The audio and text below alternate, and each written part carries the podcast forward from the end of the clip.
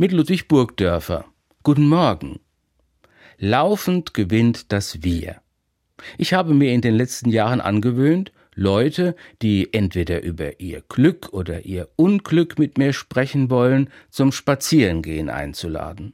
Ich nenne das gerne einen Emmausweg, weil mir die biblische Geschichte von den Jüngern, die nach Emmaus zusammengehen, so gut gefällt.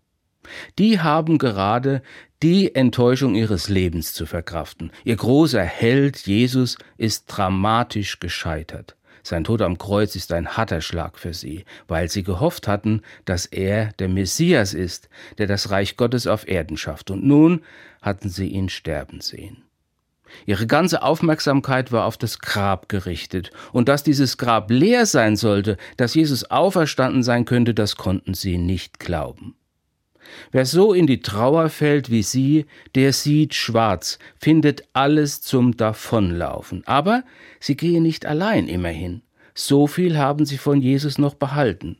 Zu zweit starten sie ihren Trauerlauf.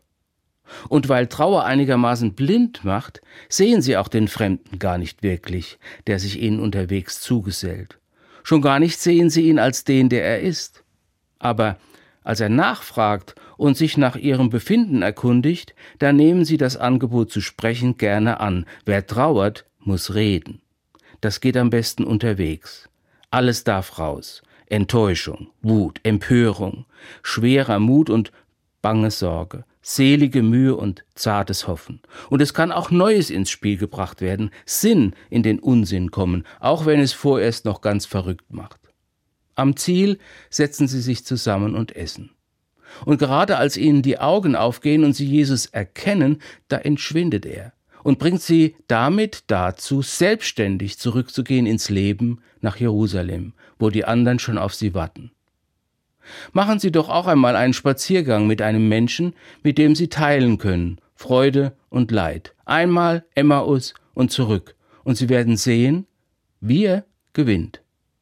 Ludwig Burgdörfer, Landau, Evangelische Kirche.